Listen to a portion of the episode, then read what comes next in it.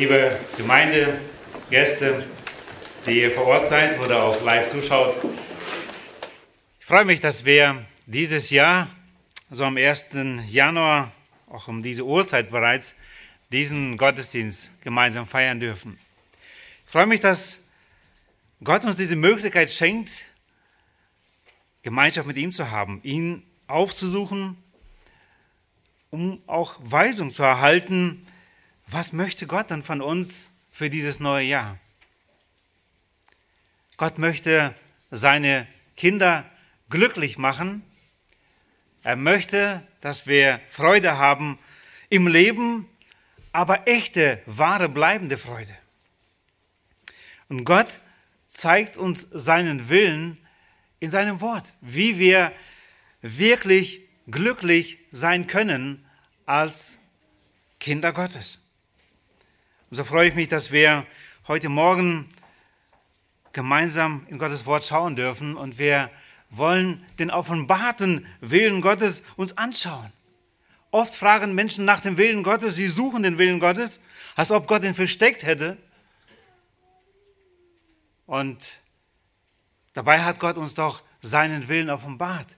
Vieles, vieles hat er uns offenbart. Wenn wir aufmerksam lesen, werden wir feststellen, wie viel Gott uns bereits offenbart hat. Und sicherlich gibt es bestimmte Dinge, wo wir neu beten dürfen. Herr, aber in dieser Situation, was möchtest du? Wie soll ich mich entscheiden? Und so freue ich mich, dass wir über dieses Thema heute Morgen nachdenken dürfen. Angeregt und ein Stück weit inspiriert wurde ich seinerzeit durch dieses Buch von John MacArthur über den Willen Gottes, ein kleines Büchlein. Ich möchte einiges äh, aus diesem äh, Büchlein, einige Themen, wie gesagt, weitergeben, aber auch, was mich sonst zu diesem Thema einfach bewegte. Gott hat seinen Willen, wie ich schon sagte, uns offenbart in seinem Wort. Apostel Paulus, der sehr zielstrebig im Leben war und der hingegeben Gott war, er schaut am Ende seines Lebens zurück und schaut immer noch weiter nach vorne. Und er sagt in Philippa Kapitel 3, Verse 13b und 14 solche Worte. Ich vergesse, was da hinten ist und strecke mich aus nach dem, was vor mir liegt und jage auf das Ziel zu, hin zu dem Kampfpreis der Berufung Gottes nach oben in Christus Jesus. Am Ende letztes Jahres, wir haben, glaube ich, überlegt und geschaut, was war gut, was war nicht so gut, was wollen wir besser machen. Ich möchte uns ermutigen, auch selbst Dinge, die wir vielleicht nicht geregelt gekriegt haben, vielleicht sind es in unseren Köpfen unbezahlte Rechnungen von unseren Geschwistern, Mitmenschen, die sich irgendwie verschuldet haben gegen uns. Und wir tragen diese Last in unserem Herzen. Und wir haben nicht die Freiheit, wirklich nach vorn zu blicken und zu schauen. Ich möchte uns Mut machen, in diesem Sinne, wie Paulus hier sagt, ich vergesse, was da hinten ist, auch diese unbezahlte Rechnung unserer Geschwister oder Mitmenschen abzugeben, Gott abzugeben. Nicht, dass wir nicht über die Dinge reden oder vielleicht auch sprechen müssen. Und nochmal ermahnen und korrigieren, aber dass wir sie nicht in uns als Ballast mittragen. Ich war letztens in einem Gespräch oder bei einer Besprechung, dabei und es ging um wichtige Entscheidungen.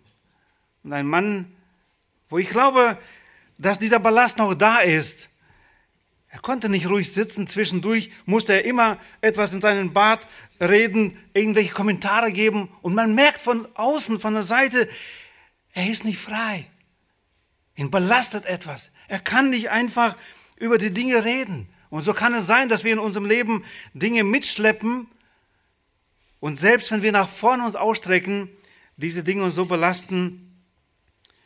Der Hebräerbriefschreiber macht uns da auch Mut, dass wir nach vorne schauen, dass wir die umstrickte Sünde und auch sonst Dinge loslassen. In diesem Sinne wollen wir nach vorne schauen. Und wir wollen gemeinsam schauen, was möchte Gott von uns? Unsere Entscheidungen haben Ewigkeitsbedeutung.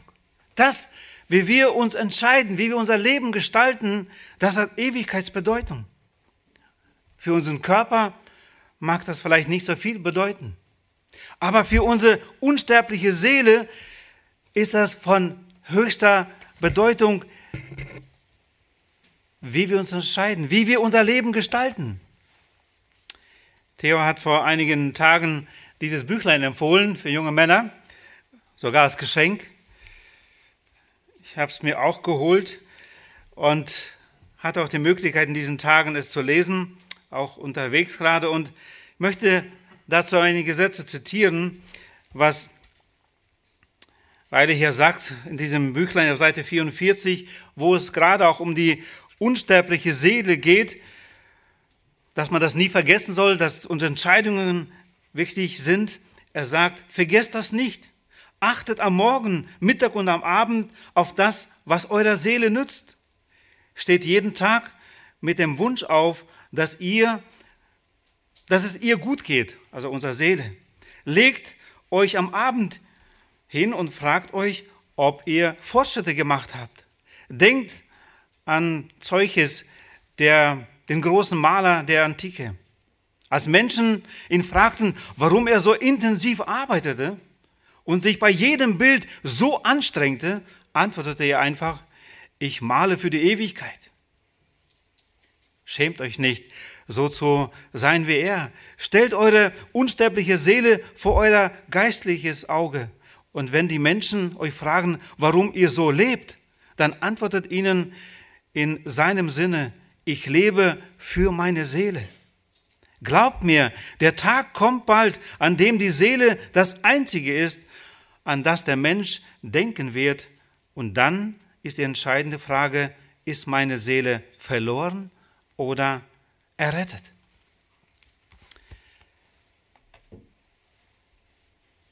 Gott, wie ich schon sagte, offenbart seinen Willen uns in seinem Wort. Dafür müssen wir uns Zeit nehmen, es einfach zu lesen und das immer wieder. Einen Tag durften wir mit der Jugend zusammen verbringen, Elfie und ich, und durften über einige Themen auch sprechen. Ein Jugendlicher kam später auf mich darauf zu am Tisch und sagte, Johann, ich habe den Eindruck, du hast immer wieder Bibelstellen zu dem, was du sagst. Wie findest du die?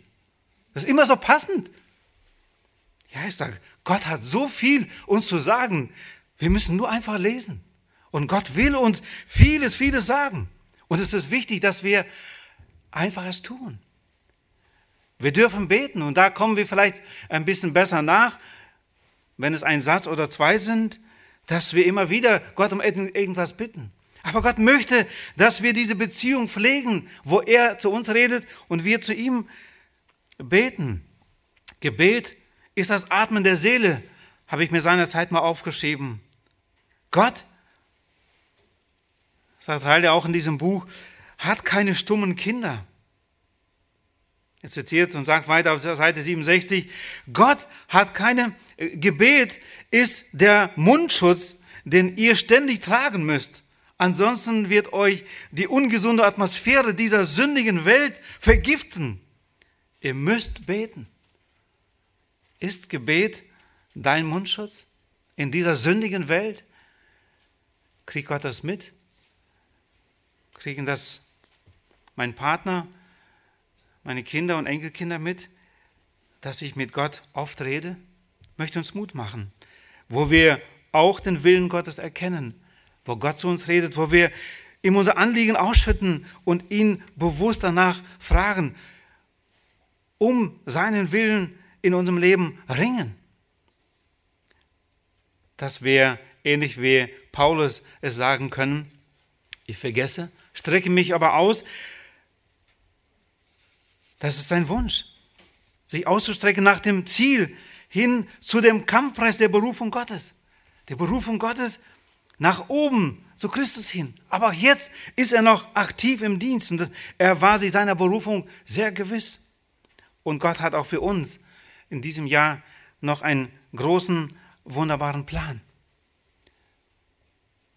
Jesus drückt es in der Bergpredigt Matthäus 6,33 so aus, trachtet aber zuerst nach dem Reich Gottes und nach seiner Gerechtigkeit.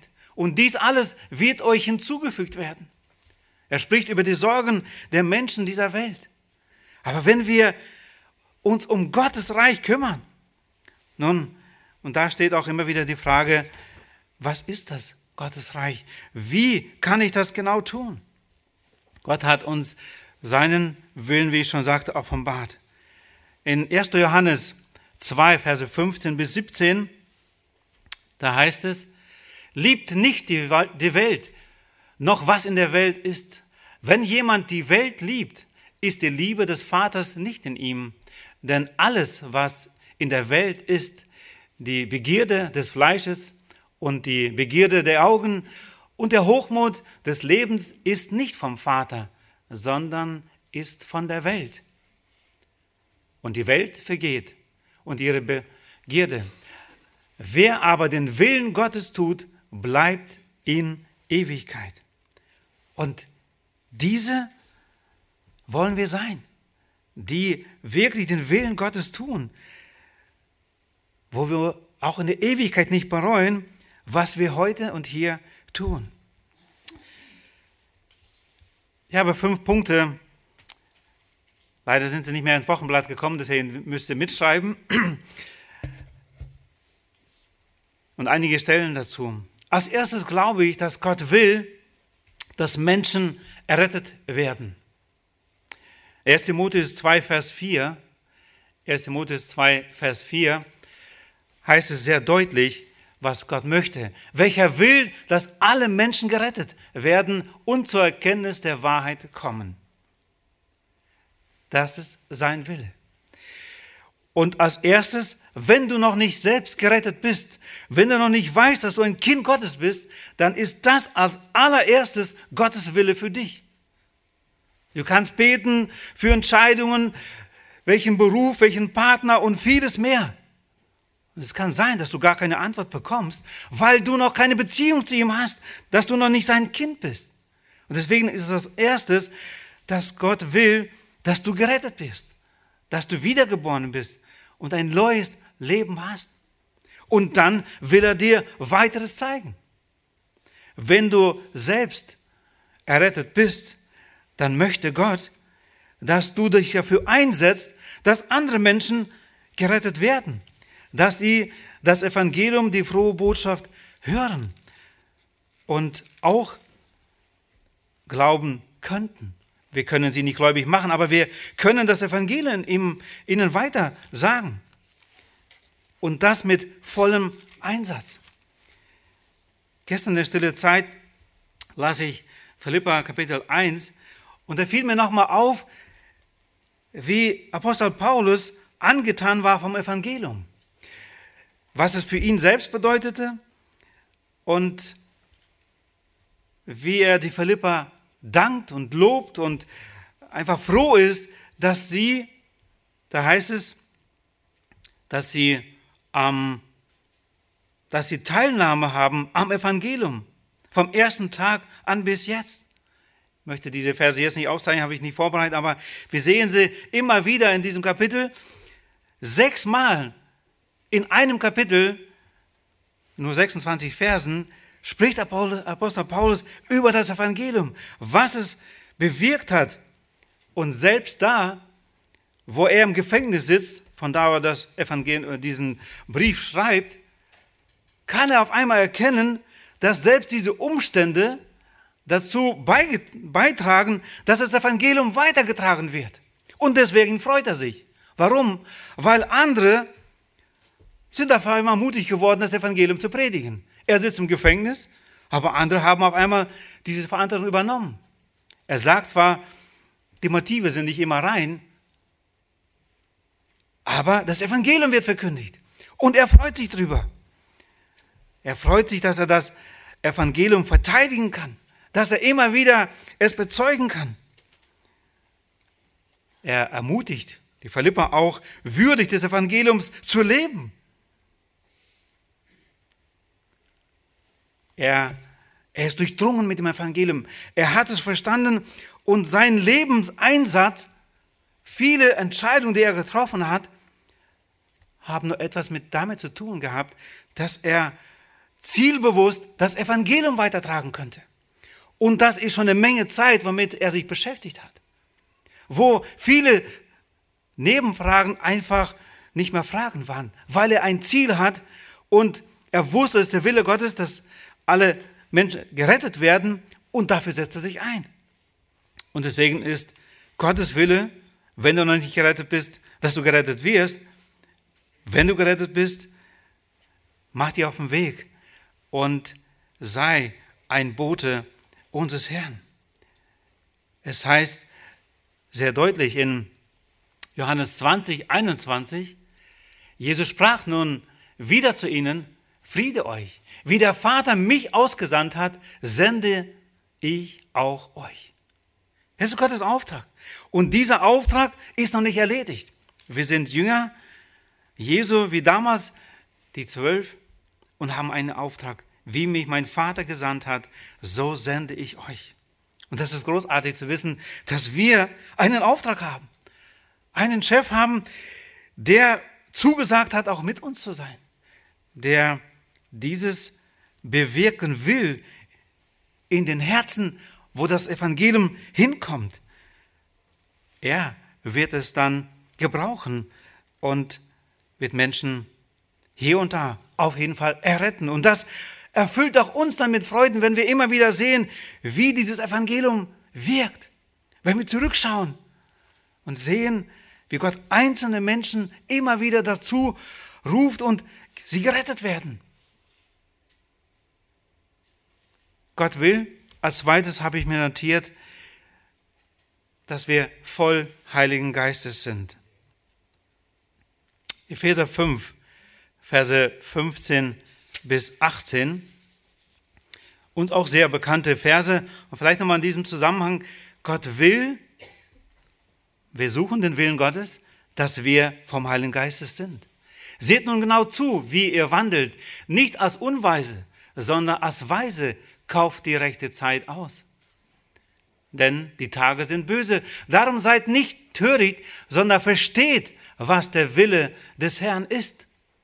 Und berauscht euch nicht mit Wein, worin Ausschweifung ist, sondern werdet voller Geist. Es ist der Wille Gottes. Gott will, dass seine Kinder den Willen Gottes kennen und dann bewusst ihn leben. Es ist Gottes Wille. Was heißt es, vom Heiligen Geist erfüllt zu sein? In dem Augenblick, wo du Christ wurdest, hat der Heilige Geist bei dir Wohnung genommen. Römer 8, Vers 9b sagt es sehr deutlich. Ich lese die zweite Hälfte. Wenn aber jemand Christi Geist nicht hat, der ist nicht sein. Also, wer hat den Heiligen Geist? Wer Christ geworden ist? Haben wir automatisch den Heiligen Geist? Es geht gar nicht ohne. Wir können nicht wiedergeboren werden durch Gottes Wort, durch den Heiligen Geist, wenn wir ihn nicht bekommen.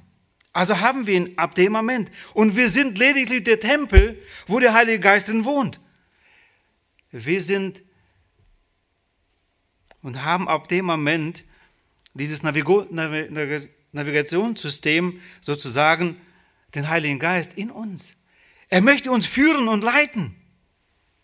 Er möchte uns trösten und er möchte uns führen. Und die Frage ist einfach nur, lässt du ihm dich führen? Apostelgeschichte 1, Vers 8. Als die Jünger den Heiligen Geist bekommen haben. Aber ihr werdet Kraft empfangen, wenn der Heilige Geist auf euch gekommen ist. Das ist genau die Wiedergeburt. Damals zu Pfingsten bei den Jüngern, heute auch bei uns. Da, wo wir wiedergeboren werden, bekommen wir diese Kraft, den Heiligen Geist. Und ihr werdet meine Zeugen sein, sowohl in Jerusalem als auch in ganz Judäa und Samaria und bis an das Ende der Erde.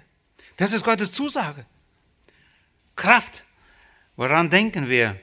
Ich denke immer wieder an Dynamit. Christen sind wandelndes Dynamit. Die Kraft ist da, wird nicht freigestellt, freigesetzt, solange sie wie in einer Schachtel, ja einfach, da liegt so eine Brausetablette. Aber sobald diese Brausetablette ins Wasser kommt, dann merken wir, da passiert was. Und ich möchte uns Mut machen, das, was Gott uns gegeben hat, den Heiligen Geist, die Kraft in uns wirklich freilassen, gebrauchen lassen, dass der Herr uns führen kann. Gott möchte uns führen und leiten. Er möchte uns gebrauchen als seine Zeugen. Denken wir da an Petrus im Garten Gethsemane. Da waren circa 500 Soldaten. Als er in der Nähe von Jesus war, da fühlte er sich stark. Er ging auf diese Soldaten los.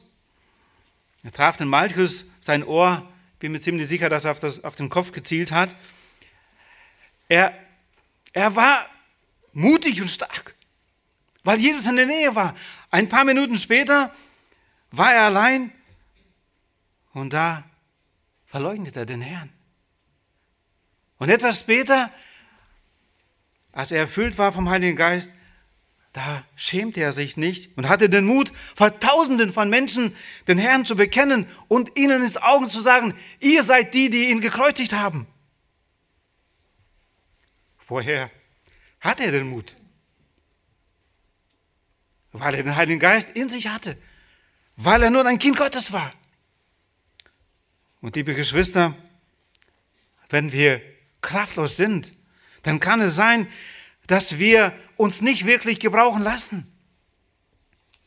Wie geschieht das? Es ist das Wort Gottes. In Kolosser 3, Vers 16, da heißt es sehr deutlich, was es bedeutet, wirklich auch mit dem Heiligen Geist erfüllt zu sein. Da heißt es, wird es anders einfach genannt, das ist das Wort Gottes. Denn das ist der Wille, dass wir nicht nur gerettet werden, sondern dass wir auch seine Zeugen sind. Und Gott hat uns ausgestattet mit allem dafür, dass wir es können. Deswegen ist Gottes Wille, dass wir uns immer wieder erfüllen lassen.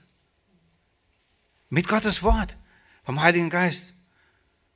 Und wir können doch nicht stückweise für den Heiligen Geist beten. Der Heilige Geist ist eine Person. Entweder stellen wir uns ihm zur Verfügung oder nicht.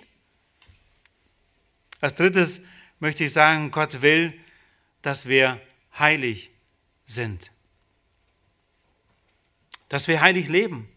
1. Thessalonicher 4, Verse 3 bis 7, da heißt es, denn dies ist Gottes Wille, eure Heiligung. Dass ihr euch von der Unzucht fernhaltet, dass jeder von euch sich sein eigenes Gefäß in Heiligung und Ehrbarkeit zu gewinnen wisse. Nicht in Leidenschaft der Begierde wie die Nationen, die Gott nicht kennen.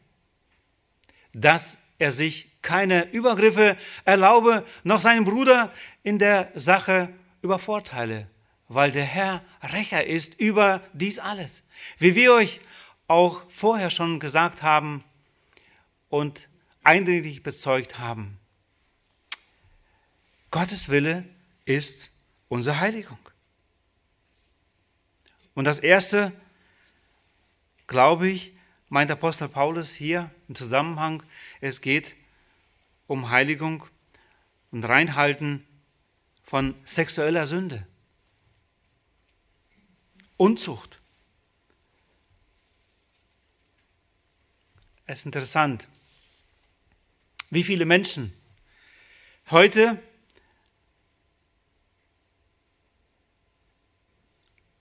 Dinge, die sie nie tun würden selbst, sagen, nein, das würde ich niemals tun, mit, also diese Unzucht treiben, wie sie sie aber genießen im Fernsehen, in der Zeitschrift, anderen Bildern und einfach als Zeitfüller erleben. Sie lassen einfach laufen und schauen hin. Das, was sie selbst eigentlich nie tun würden. Und dabei verunreinigen sie sich und werden kraftlos, sind nicht mehr tauglich für die Sache des Herrn. Nur eine Kleinigkeit. Und vielleicht denkst du, es ist auch wirklich nur wie so ein Nadel, Nadelpixer. Es ist auch nur ganz bisschen von der Sünde. Es reicht schon aus. So ein Pixer, so eine Nadel, wenn er erstmal gepikst hat, dann merken wir auf einmal, wie der Teufel die ganze Nadel mit dem Faden und alles da durchzieht und wie er uns dann auf einmal schon im Griff hat. Deswegen Hände weg. Wegschauen. Wegdenken. Unsere Gedanken füllen mit Gottes Wort. Das, was es ausdrängt, was es füllt. Unser Herzen, unser Verlangen. Und nochmal, du kannst Fragen haben an Gott. Wer ist denn der Partner für mein Leben? Solange du diesen offenbarten Willen Gottes nicht suchst, buchstäblich, erwarte keine Antwort von Gott oder auch viele andere Fragen.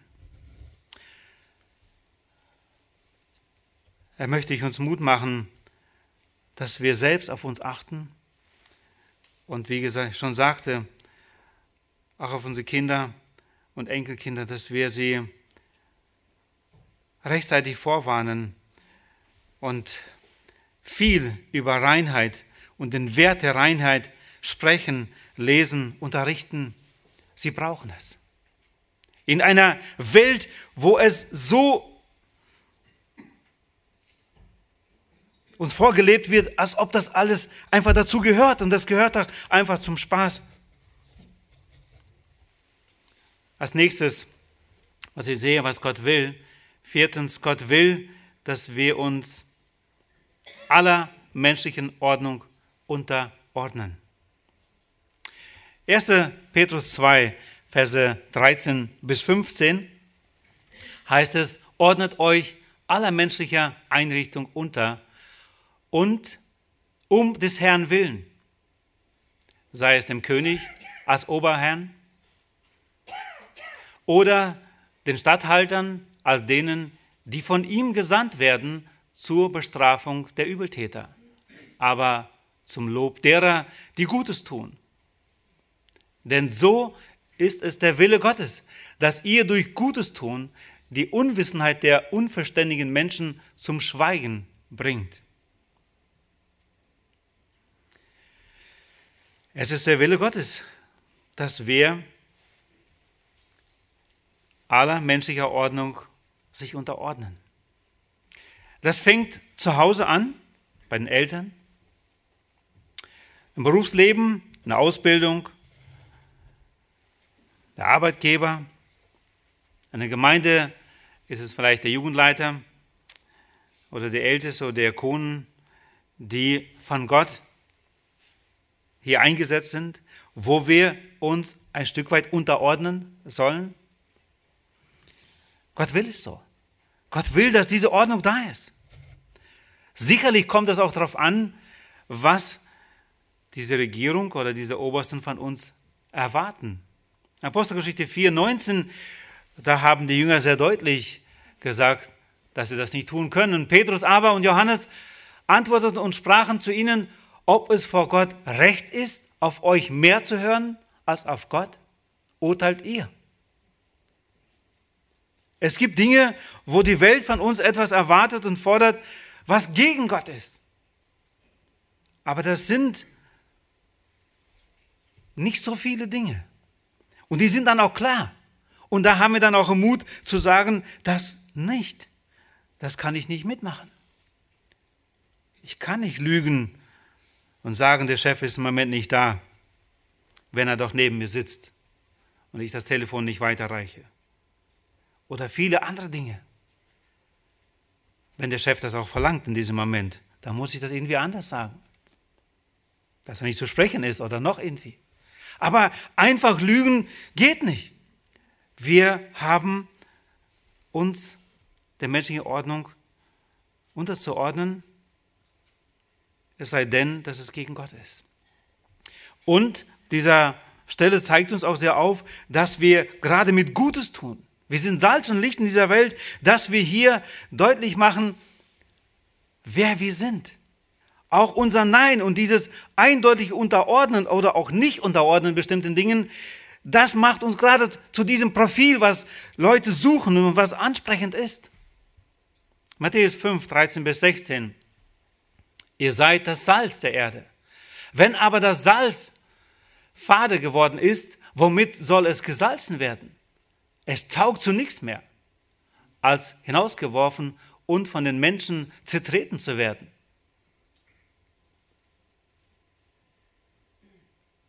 Ihr seid das Licht der Welt. Eine Stadt, die oben auf einem Berg liegt, kann nicht verborgen sein. Man zündet auch nicht eine Lampe an und setzt sie unter den Scheffel, sondern auf das Lampengestell und es leuchtet allen, die im Hause sind. Unsere Welt braucht heute klares, eine klare Moral von der Bibel vorgelebt und auch gezeigt, wie man es macht. Unsere Kinder brauchen es, unsere Enkel.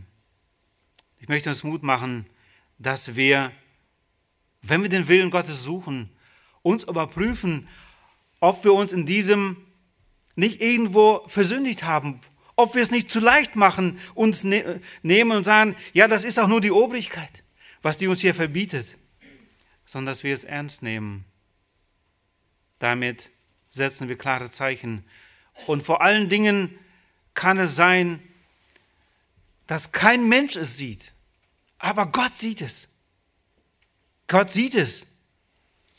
Auch selbst wir mitten in der Nacht über die rote Ampel einfach drüber fahren, er sieht es.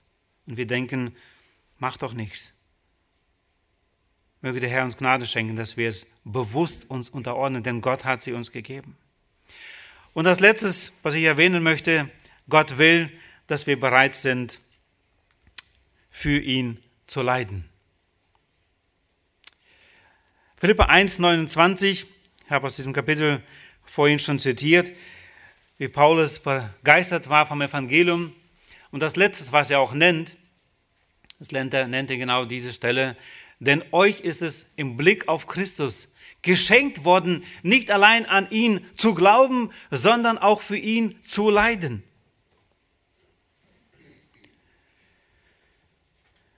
Am liebsten würden sie ja die Welt Christus vernichten, wie sie es damals schon vernichtet haben. Und sie würden es auch heute immer wieder tun. Der Stein der Anstoßes sind ja eigentlich nicht wir, sondern Christus. Aber weil wir an ihn glauben, versuchen sie auch gegen uns zu kämpfen. Es ist ein natürliches Merkmal, dass wir hier und da nicht gemocht werden. Gerade wenn wir klar die Prinzipien Gottes leben. Gott sei Dank kennen wir heute dieses Leiden noch nicht, von dem die Bibel voll ist und um uns viele Christen leiden. Aber ich glaube, es ist wichtig, dass wir in uns diese Bereitschaft tragen, dass wir uns bewusst dazu vorbereiten, dass wir stark sind im Glauben, dass wir Bibelverse auswendig kennen, wenn der Moment kommt, wir werden das Wort Gottes nicht haben, dass wir Gottes Wort in Erinnerung rufen können, dass es uns stärkt, dass es uns hilft, gegen in dieser Zeit wirklich auch festzustehen und nicht zu kippen darauf einzustellen, wenn es darauf ankommt. Und wenn wir diese Prinzipien, dieses, wo Gott uns deutlich sagt, das ist der Wille Gottes, es gibt noch eine ganze Reihe mehr, was ich heute nicht mehr zitieren möchte oder erwähnen möchte, aber grundsätzlich gibt es viel, viel mehr, wo eindeutig steht, dass es der Wille Gottes ist. Aber auch sonst wissen wir, Gottes Wort im Gesamten, ob das Alte Testament, Neues Testament, zeigt uns, was Gott will von uns Menschen. Da möchte ich als Anwendung Psalm 37,4 zitieren oder uns nochmal geben. Ich glaube, da wo wir dieses Leben, wo wir wirklich den Herrn als unsere Lust haben, wie es hier heißt vom Psalmisten, und habe deine Lust am Herrn, so wird er dir geben, was dein Herz begehrt. Wenn wir so mit Christus verbunden sind, dann bekommen wir andere Wünsche. Ich habe mich gefreut, dass wir in dieser Woche mit Daniel uns trafen, hat sich am Sonntag bekehrt und wir hatten nochmal ein Nachgespräch und er sagte zum Schluss, wo ich fragte, ob er noch Fragen hat, sagte er zu mir, Johann, aber dann ist es ja auch so, dass wir andere Wünsche bekommen, oder? Ja, es ist so. Wenn wir Gottes Kinder sind, haben wir andere Wünsche. Wir haben neue Ziele. Wir haben Lust am Herrn. Und das Interessante ist, wenn wir so Lust am Herrn haben, so wird er dir geben, was dein Herz begehrt. Stell dir vor, du kannst alles tun, was dein Herz begehrt. Und wenn du heute etwas begehrst und du feststellst, das ist noch nicht Gottes Wille, dann ist wahrscheinlich die Lust am Herrn noch nicht so, so wie sie sein sollte. Dann gibt es noch Möglichkeit zu wachsen. Ist das nicht toll zu tun, was man möchte? Einfach so? Das möchten doch ganz besonders unsere Kinder und Teens. Einfach irgendwas tun, was ich gerade möchte. Ja, und wir dürfen es auch tun, wenn wir wirklich mit dem Herrn so leben. Möge der Herr uns diese Gnade schenken, dass wir so tief verbunden sind und verwurzelt. Und ich möchte schließen mit den Worten des Psalmisten aus Psalm 1, Verse 1 bis 3. Glücklich der Mann, der nicht folgt dem Rat der Gottlosen, den Weg der Sünder nicht betritt und nicht im Kreis der Spötter sitzt, sondern seine Lust hat am Gesetz des Herrn und über sein Gesetz sind Tag und Nacht.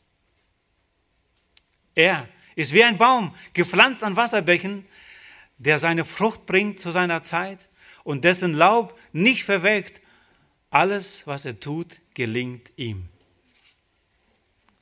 Und als erstes nochmal die Erinnerung aus Vers 1. Wo sucht er den Rat? Der nicht folgt dem Rat der Gottlosen. Der seinen Rat bei Gott sucht. Heiliger Geist hilft dieses Wort zu verstehen. Der den Rat sucht in den Predigten, der den Rat sucht bei Menschen, die gottesfürchtig sind, die mit Gott leben. Nicht den Rat der Gottlosen folgt. Manchmal frage ich, wen hast du dann gefragt, ob du einen ungläubigen Partner jetzt dich verlieben sollst und ihn heiraten solltest? Wer waren diese Ratgeber? Ja, das waren die ungläubigen Freunde. Wundere dich nicht, dass du so einen Rat bekommst.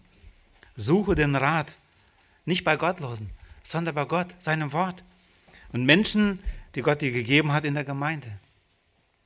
In diesem Sinne möchte ich schließen und möchte uns ermutigen, den offenbarten Willen Gottes täglich zu suchen, indem wir Gottes Wort lesen, indem wir beten, diesen Mundschutz aufsetzen im Gebet, dass wir wirklich nicht vergiftet werden von der Sünde, die um uns ist. Gebet ist der Pulsschlag, ist das Atmen der Seele. Wer nicht betet, kann kein Christ sein. Weil durchs Gebet kommen wir überhaupt zu ihm. Und dieses Gebet dürfen wir praktizieren, wo immer wir sind, auch in Gemeinschaft untereinander. In diesen Tagen, an diesem Tag, wo wir bei der Jugend waren, Mut gemacht, den jungen Männern einfach sich zu treffen zum Gebet für jemand anders. Leben wir es vor, als Ältere, als Erwachsene? Möchte uns Mut machen, unserer Jugend, unseren Kindern auch in dieser kommenden Gebetswoche zu zeigen, wie wichtig ist uns Gebet. Wo wir Gott danken und wo wir unser Anliegen vor Gott bringen. Und wo wir dann im Laufe des Jahres nur staunen, wie Gott uns Gnade schenkt, von der wir heute eben schon gesungen haben. Und wo wir staunen über Gott und seine Gnade. Es gibt, glaube ich, nichts Größeres. Und Gott hat uns so geschaffen, dass wir staunen können wenn wir staunen über Gott, über seine Gnade in unserem Leben. Und dazu möchte ich uns Gottes Gnade wünschen, dass wir dieses auch in diesem Jahr erleben, erfahren und sprachlos sind, dass uns die Worte fehlen, wenn wir Gott anbeten. Wir wollen jetzt die Möglichkeit noch nutzen und in einigen Gebeten Gott anrufen. Lasst uns dazu aufstehen an Möglichkeit. Und wer möchte von uns, von euch Gott danken, anbeten, tut das bitte und ich schließe dann.